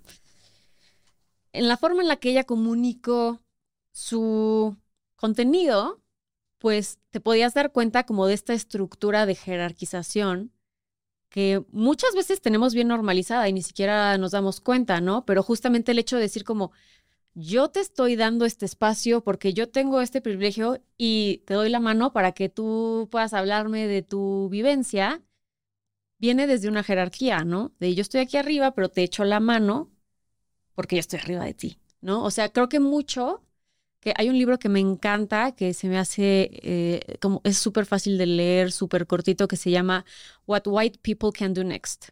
Y yo lo uso mucho de referente para muchas otras causas, no solamente para, para el racismo.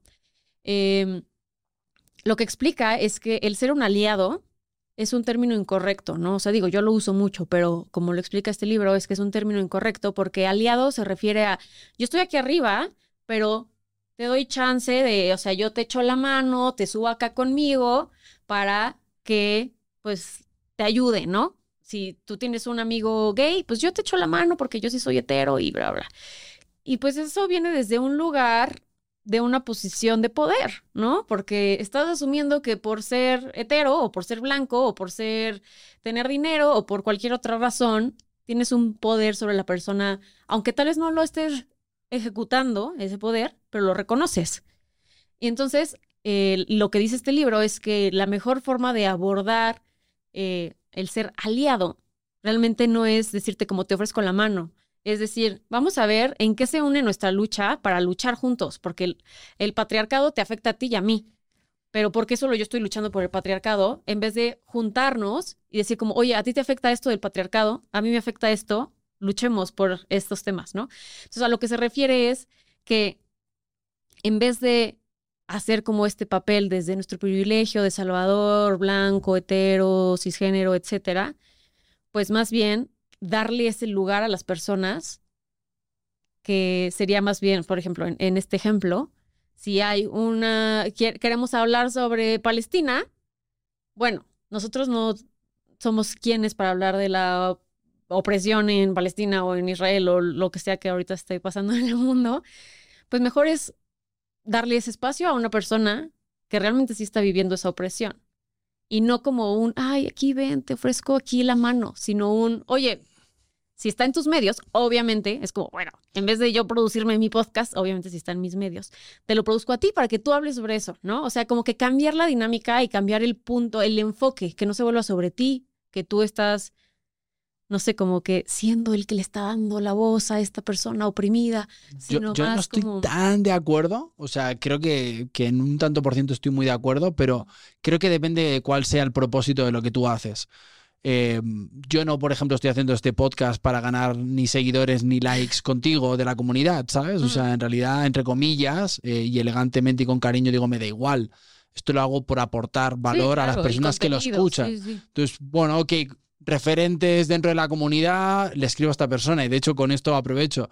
¿Cómo, cuando yo te escribo para hacer este episodio, ¿cómo tú lo recibes? sabiendo que no soy una persona de la comunidad, que no, es mi temática. No, está perfecto, o sea, porque yo creo que justo como lo decía, lo principal es la información. Entonces, entre más pueda yo ofrecer, pero desde mi trinchera, mi información, pues perfecto. Pero si tú me hubieras dicho, oye, vamos a hablar sobre el conflicto de Israel, pues yo te diría, ah, sabes que mejor invita a alguien que, que sí tenga contexto, ¿no? Claro, y está bien. Yo, por ejemplo, en mi podcast, que no tiene una sola temática, traigo a gente de distintas cosas, ¿no? O sea, hay episodios de todo en mi podcast y es como de, bueno, tomo a alguien que creo que sabe hablar de ese tema y le pongo el micro. Yo me siento como un espacio de expresión pero no lo hago como con el sentido de ven aquí esta persona pobrecita de ah, tal tema. pero, o sea, no lo decía en específico. No, no, yo sé, yo sé, yo sé. Pero, pero que, o sea, he entendido ¿eh? perfectamente lo que tú me decías, pero que sí a veces es como de. Creo que es poder aportarle a la gente. Y cuando tú tienes el propósito de servir a la gente y de ayudar a la gente, todo se da, ¿sabes? Evidentemente, pues habrá contenido específico de un tema con un creador en concreto. Yo en ese sentido, por ejemplo, me siento un creador que me gusta hablar de todo. Yo hablo de todo y no entiendo de nada, Paula. Yo, Paulina, perdón.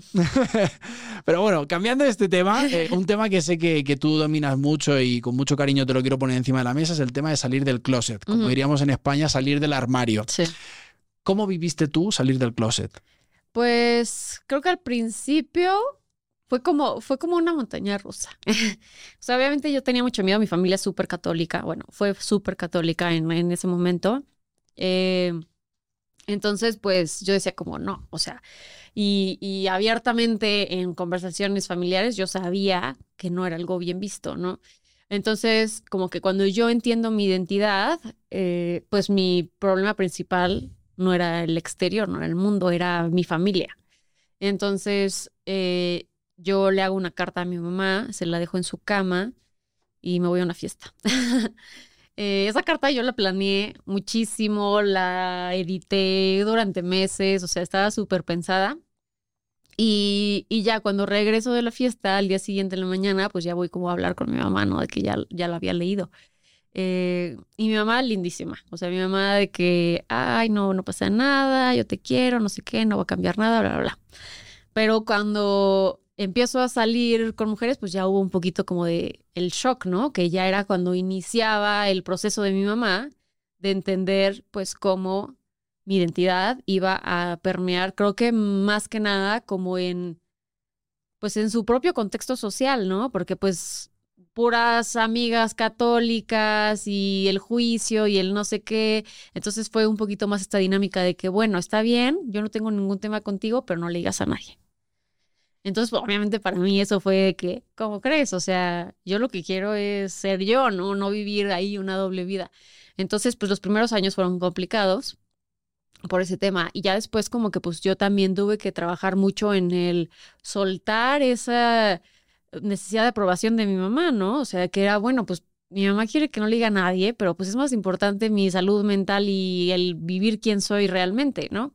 Entonces, soltar un poquito ese, pues ese apego, quizás como a la aprobación de tus papás. Y, ya, en general creo que tuve muchísima suerte eh, la mayoría de mis amigos fueron como sin nada, digo, si hubo uno que otro comentario ahí fuera del lugar, pero pues estaban aprendiendo también, se entiende. Em, pero en general creo que fue un proceso muy suave. Digo, sigo sus momentos de ansiedad, sus momentos de, de crisis y todo, pero creo que en comparación con la experiencia de la mayoría de las personas fue un proceso muy, pues, privilegiado hablando por ti y por muchas amigas, amigos y amigues que tendrás, ¿cuánto dolor y sufrimiento hay dentro del closet? Ah, muchísimo. O sea, eh, hay una estadística que te voy a mentir el número porque no me lo sé exactamente, pero eh, como las estadísticas como en cuanto a suicidio dentro de la comunidad, cuando una persona no es aceptada y se ve obligada a mantenerse en el closet, la probabilidad de suicidio aumenta locamente, o sea, no te voy a decir el número porque no, no lo recuerdo exactamente, pero es altísimo, ¿no? Entonces, eh, que una persona reciba aceptación y, y, pueda salir del closet, digamos que de la mejor manera posible, hace que la salud mental de esa persona, o sea, tenga probabilidades de ser muchísimo mejor, ¿no? Eh, y obviamente es como si pues es que es tu identidad, ¿no? Ese es el factor básico de tu vida, ¿no? ¿Quién eres? Y, y es un factor también bien importante que tiene que ver con, por, lo menos en cuanto a, eh, en mi caso, la orientación sexual, pues es cómo te relacionas, ¿no? O sea, cómo construyes pareja, cómo eh, vives eh, el amor, o sea, obviamente es una parte esencial de la vida y pues en el closet es como cortarte un brazo, ¿no? Es como privarte de una parte muy importante de quién eres. Total. Tú dices que has vivido en Barcelona. Eh, ¿Qué diferencias ves entre la comunidad LGBTIQA más entre, por ejemplo, Latinoamérica y Europa? Es que no sé si mi experiencia sea como general, pero, o sea, como yo lo viví,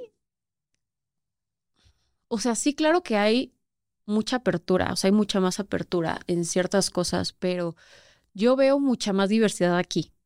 O sea, también, pues no sé si por los espacios en los que me moví o lo que sea, pero a mí me encanta que México, o sea, por lo menos yo fui a una marcha de orgullo en Barcelona y comparándolo con la marcha de orgullo acá, es que ves todos los colores aquí, o sea, de verdad te puedes dar cuenta de toda la diversidad de identidades que hay y digo, obviamente tiene que ver con la cantidad de gente que hay en Ciudad de México, ¿no?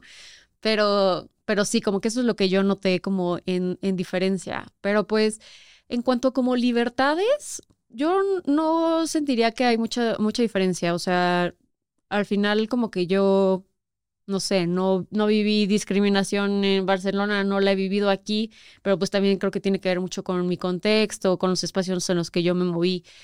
Supongo que para ciertas personas no sería igual. O sea, ¿crees que puede ser más fácil salir del closet en México que en España?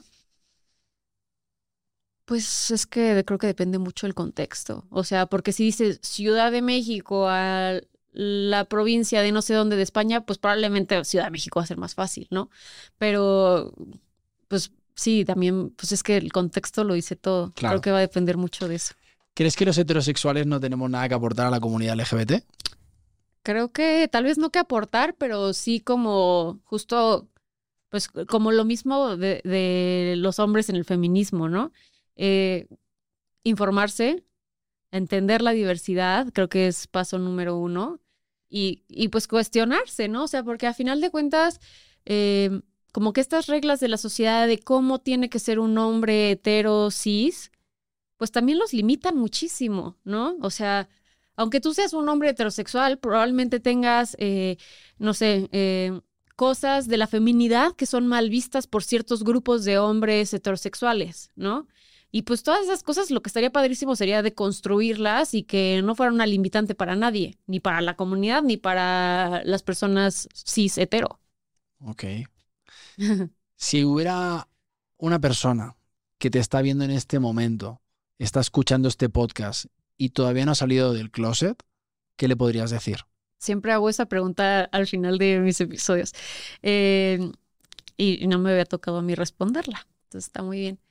Eh, creo que lo primero que te diría sería que quien eres es válido y quien eres no está mal, aunque el resto del mundo quizás te lo diga de cierta forma.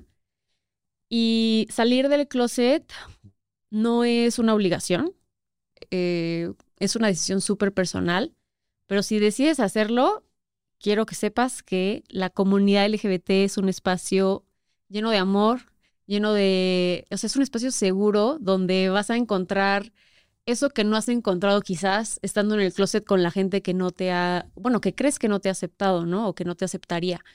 Entonces, eh, no vas a estar solo, sola sole, sino que vas a salir a un espacio donde va a haber otras personas como tú, que 100% las hay, no, no eres el único, la única, le único.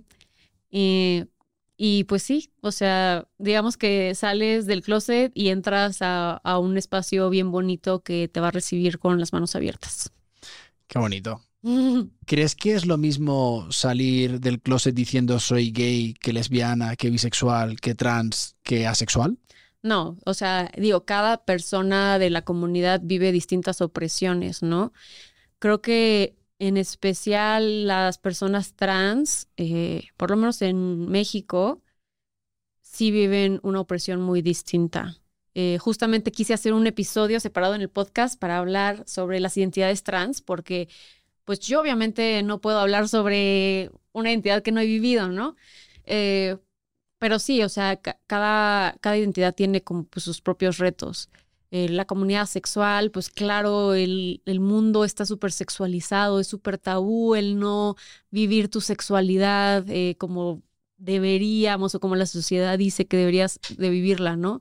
Entonces, pues cada, cada letra igual, no sé, las lesbianas, pues el mundo está hecho para, para el, el ojo masculino, ¿no? Entonces, cuando una mujer se sale por completo de, de esta mirada de querer eh, ser atractiva para el ojo masculino, pues también viene como con otras opresiones, este, con el no, la feminidad, no sé, o sea, como que pues cada, cada letra vive muy distinto desde su, desde lo que está retando en la sociedad, ¿no? Claro. Tocando y finalizando ya casi este podcast, que nos quedan 10 minutos, eh, quería hablar un poco de salud mental. La comunidad LGBT eh, sufre muchísimo a nivel de salud mental, ¿no? O sea, es increíble la cantidad, como decías tú, de suicidios que hay. O sea, me gustaría que habláramos un poco de esto. ¿Crees que el tanto color, a veces tanta fiesta, tanto sacar para afuera tu mejor versión es como para poder de alguna manera salir de esa oscuridad que a momentos como parece que te tira para abajo la sociedad? Sí, o sea, definitivamente la fiesta del orgullo y todas estas como representaciones, el drag, ¿no? Que también es como una representación muy colorida, muy artística, vienen de una postura política, ¿no? De represión a libertad.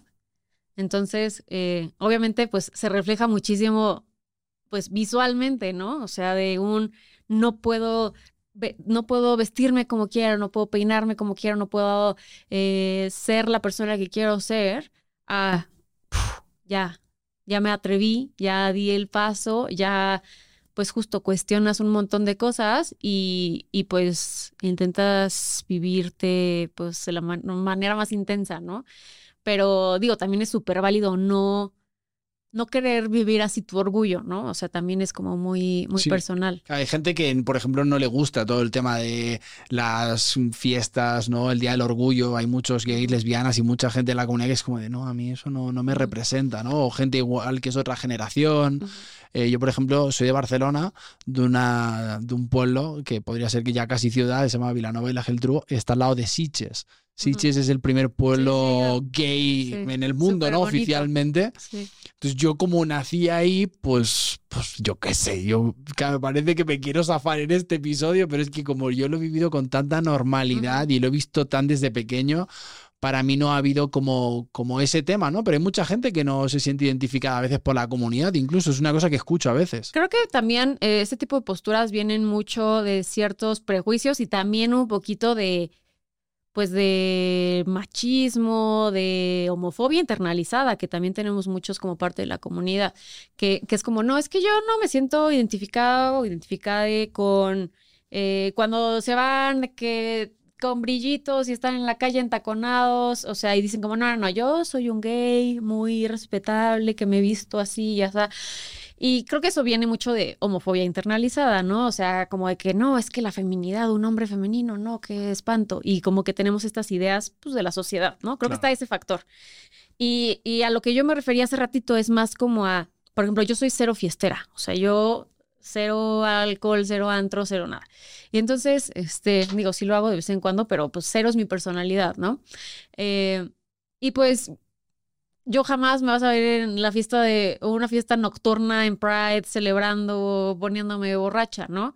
Pero pues sí voy a celebrar, eh, no sé, este año hice un brunch con mis amigas y decoré todo de arco iris. O sea, digamos que puedes celebrar tu orgullo de la manera que quieras. Totalmente. Pero creo que el respetar el cómo todos celebramos el orgullo, cada quien a su manera, también es importante. Totalmente de acuerdo.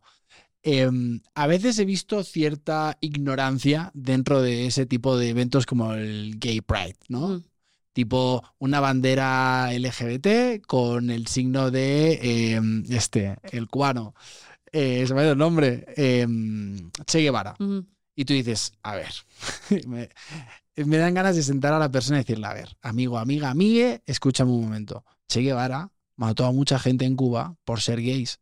Entonces, ¿qué haces tú con una bandera LGBT con su cara? Es como de infórmate, o sea, y esto lo digo ya no para la comunidad, lo digo en general para el mundo que sé que me escucha mucha gente. Es infórmate de las cosas, ¿no? Parece que es como de hay que ser feminista, ya, pero te has cuestionado qué es el feminismo, te has cuestionado qué es ser, o sea, cuestionate, ve, busca información y entonces cuando tengas la información decides si eso es lo que quieres hacer, porque hay mucha incongruencia en el mundo, es como de, a ver, o sea, yo tengo que romper con muchos estándares y con muchas creencias limitantes, ¿no? Yo, por ejemplo, soy gitano, entonces, pues, pues si me hubiera dejado llevar por eso, yo sería muy distinto a como soy hoy en día, ¿no?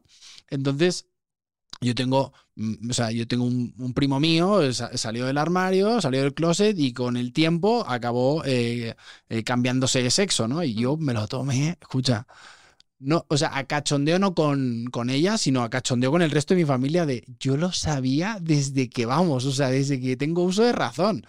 Yo siempre decía, pero hombre, claro, en aquel momento era muy pequeño, ¿no? Y decía, pero el primo Jonathan es gay. Eh, por si está escuchando esto, te adoro muchísimo.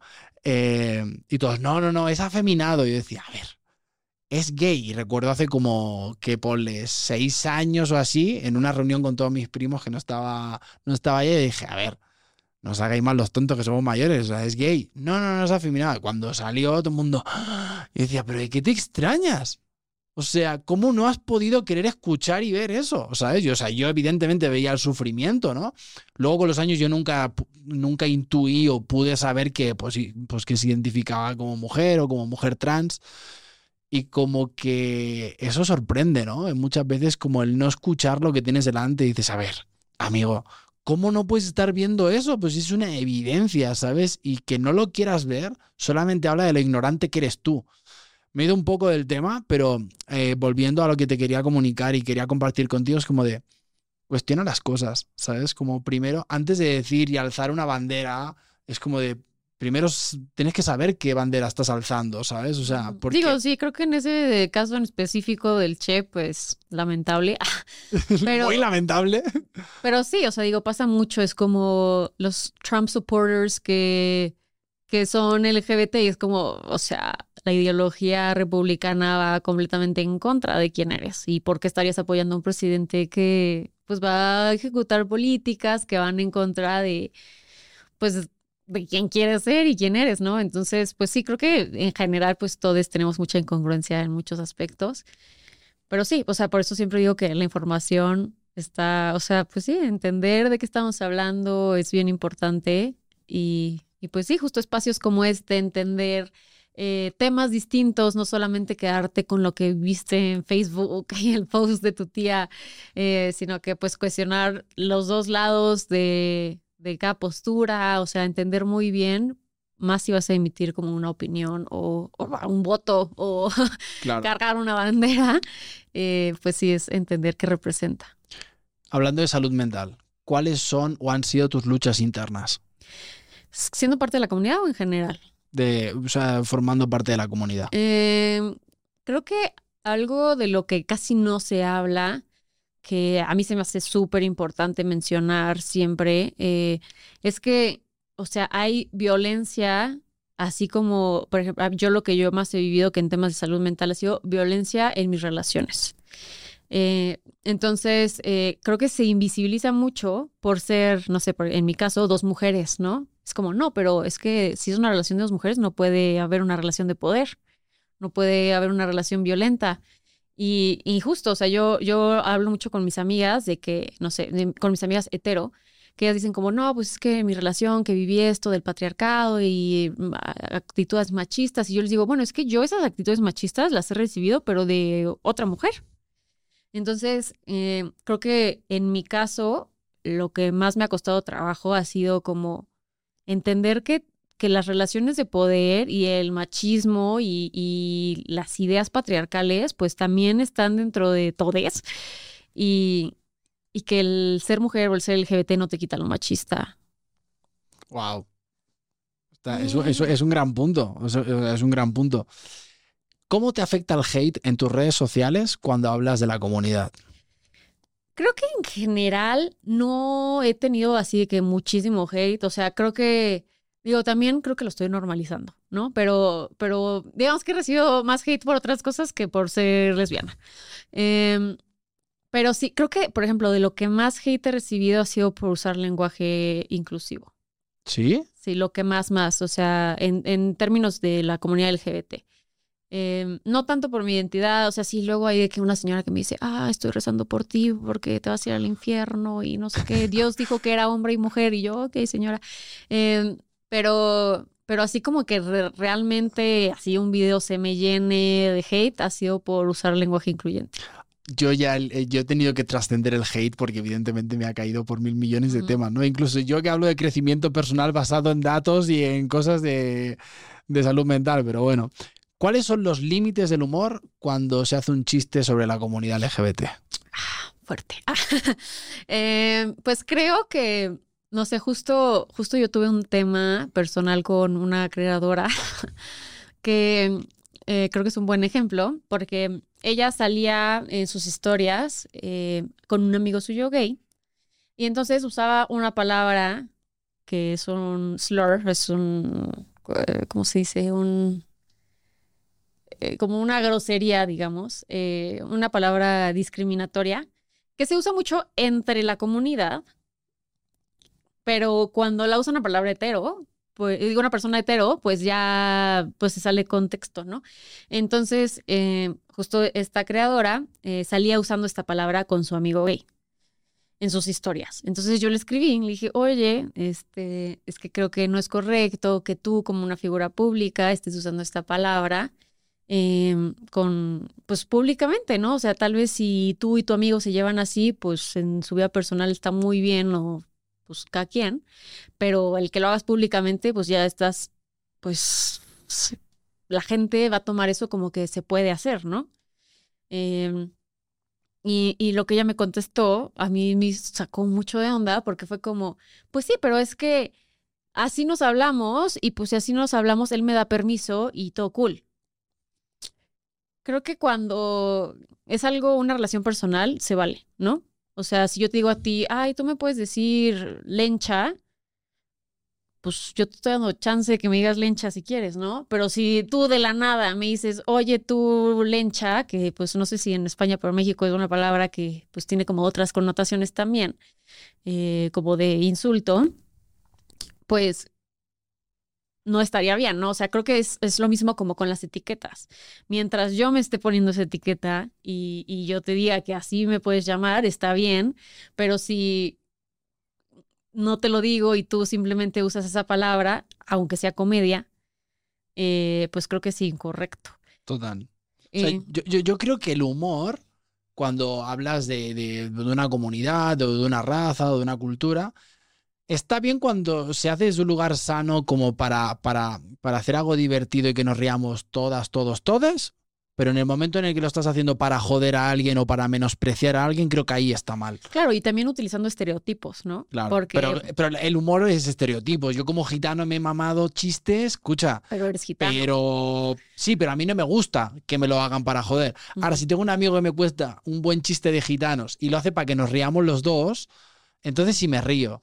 Pero si lo estás haciendo para, para joder, entonces ahí sí me vuelvo, me, me, cambias el chip, ¿sabes? O sea, ahí ya, y creo que para el humor tienes que tener cierta confianza a la persona a la que vas a decir eso. Claro, claro. O sea, justo también viene mucho como con la relación que tienes con esa persona, con, eh, sí, o sea, que ya también haya un como contrato hablado de qué cosas puedes decir, qué cosas no, pero eso viene con pues que me conozcas, que sepas cuáles son las cosas que son sensibles para mí, eh, no sé, o sea, que, que, realmente sepas que es, a esa persona sí le va a dar risa eso, a que sea como, pues voy a echarme este chiste de gitanos, pero quién sabe si él se lo tome bien o mal, pues creo que no sería correcto hacerlo, porque tienes la duda de, pues tal vez voy a lastimar a esta persona.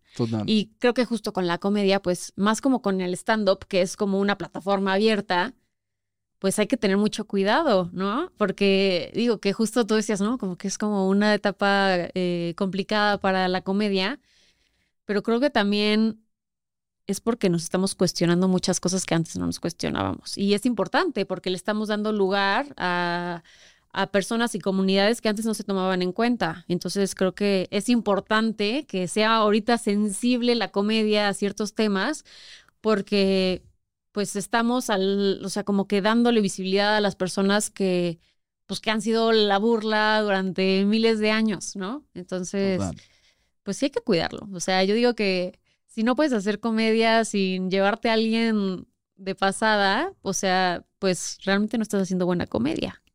No, tiene cierto, o sea, tiene cierto sentido lo que dices. Nos hemos pasado del tiempo, Pau, pero esto es un bonus track, ¿vale? Para que quieras seguir escuchando. Quedan tres preguntas, ¿vale? Antes de cerrar, eh, brevemente, ¿has ido o vas a terapia? Sí. Sí, sí, sí, para mí es importantísimo. Yo también creo que viene mucho del privilegio el tener acceso a terapia, eh, pero sí, 100%.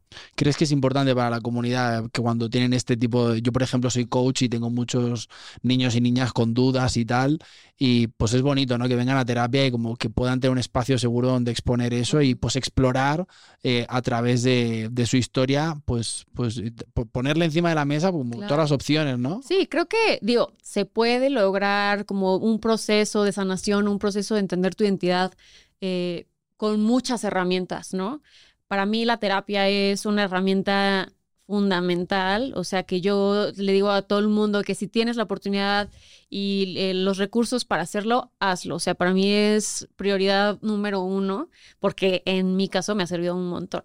Eh, pero también hay muchísimos recursos que, que, creo que pues la gente que no tiene acceso a, a terapia, pues que claro que funcionan, ¿no? Pueden escuchar tu podcast, pueden escuchar este y por favor no me hagan caso a mí, hagan caso a Pau y vayan a terapia si tienen ese, ese privilegio, ¿no?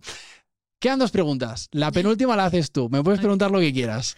Oh my God. Em, ¿Cómo fue tu proceso? Digo, bueno, es que también tú me dices que para ti fue muy normal como estar en contacto con la comunidad pero en algún momento donde sí hayas sentido como este shock, como de que, ah, esto para mí sí es diferente.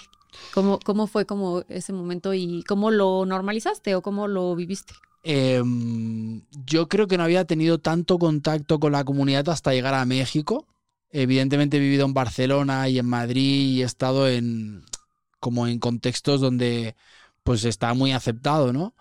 Pero de repente verme en un festival de música electrónica con 20 nuevas amigas lesbianas, sí es como de, what the fuck, ¿en qué momento estoy aquí, no? Incluso también como tener que estar luchando con esta cosa como por sentirme aceptado dentro de ese grupo, ¿no? Por ejemplo, eh, seguramente muchas van a escuchar este episodio porque sé que me siguen y he tenido, tuve la oportunidad de tener conversaciones con más de una de como que me venía, es, pues, sorry, o sea, me equivoqué contigo, pero para mí sí me causa un conflicto tener un, hombre heterosexual y encima extranjero dentro de mi grupo de amigos, ¿sabes? Em, he aprendido muchísimo, estoy en proceso de aprender muchas cosas. Eh, no es fácil a momentos, creo que a veces se nos, se nos exige demasiado también a, los hombres heterosexuales y es como de, oye, pues si ves que le estoy echando todas las ganas y ves que no te estoy diciendo a malas y ves que estoy con toda la intención de cambiar, es como también dame tiempo, ¿sabes? Como las cosas no cambian de un día para otro cuando llevas 30 y no sé cuántos años o 40 años haciendo y pensando de una manera muy concreta, ¿no? Creo que amor es libertad eh, y tu libertad acaba donde empieza la mía Creo que el respeto es lo que debería reinar en el mundo, quitando ya la comunidad para cerrar este, este episodio. Es como cuando tú amas al mundo, cuando tú te amas a ti, cuando tú amas y pones todo en amor, eh, no hay ego. El ego es la ausencia del amor. Entonces, cuando tú amas al prójimo como, como si fuera tuyo y lo pones en amor, pues ya estás del otro lado, ¿sabes? O sea, nada te va a conflictuar que no te sientas atacado, atacado, atacade, porque haya una persona de otro género, porque haya otra persona de otro color, porque haya otra persona de otra nacionalidad, porque haya otra persona que, no, yo celebro y te doy las gracias antes de cerrar el episodio de que te, hayas dado la oportunidad de venir aquí a hablar, a debatir sin conflictos, sin sentirnos incómodos, como sí, pues opinamos distinto y está bien, ¿sabes? ¿Qué puedo aprender de ti y qué tú puedes aprender de mí, ¿no? Claro. Esa es la clave de todo y yo creo que con eso estaríamos del otro lado antes de cerrar el episodio, Pau, si tuvieras la oportunidad de ponerte delante de la Pau que fuiste con 15 años, sabiendo todo lo que sabes hasta este momento de tu vida, ¿qué le dirías? Le diría que clásico, todo va a estar bien. este, en los momentos en los que, pues, no sé, no te sientas perdida o no sepas qué va a pasar, porque creo que he tenido muchos momentos de incertidumbre, como todo es. Em, todo va a salir bien. O sea, es que todo se acomoda y aunque suene muy cliché, todo pasa por algo y vas a encontrar la razón por la que pasaron las cosas en tu vida y vas a agradecer todos esos procesos que viviste. Qué bonito, qué bueno. Pau, querida, ha sido un placer enorme. Ojalá podamos coincidir en el futuro. Para todas las personas que estáis escuchando este episodio, vayan a seguir a Pau, vayan a escuchar su podcast, sobre todo si son de la comunidad, porque creo que les va a alumbrar muchos momentos de oscuridad con mucha luz. Creo que estás haciendo una gran labor. Te felicito por ello. sé que a veces no es sencillo exponerte en redes sociales para hablar de cosas. Te doy las gracias, eh, de que me hayas dado la oportunidad de hablar de todos estos temas con alguien que sabe evidentemente mucho más que yo y que lo ha vivido. Espero vernos pronto. Y para todas las personas que estéis escuchando este episodio, suscríbanse al canal eh, porque vienen nuevos episodios, viene gente muy interesante como Pau, así que por favor, suscríbanse y nos vemos en el próximo episodio. Bye.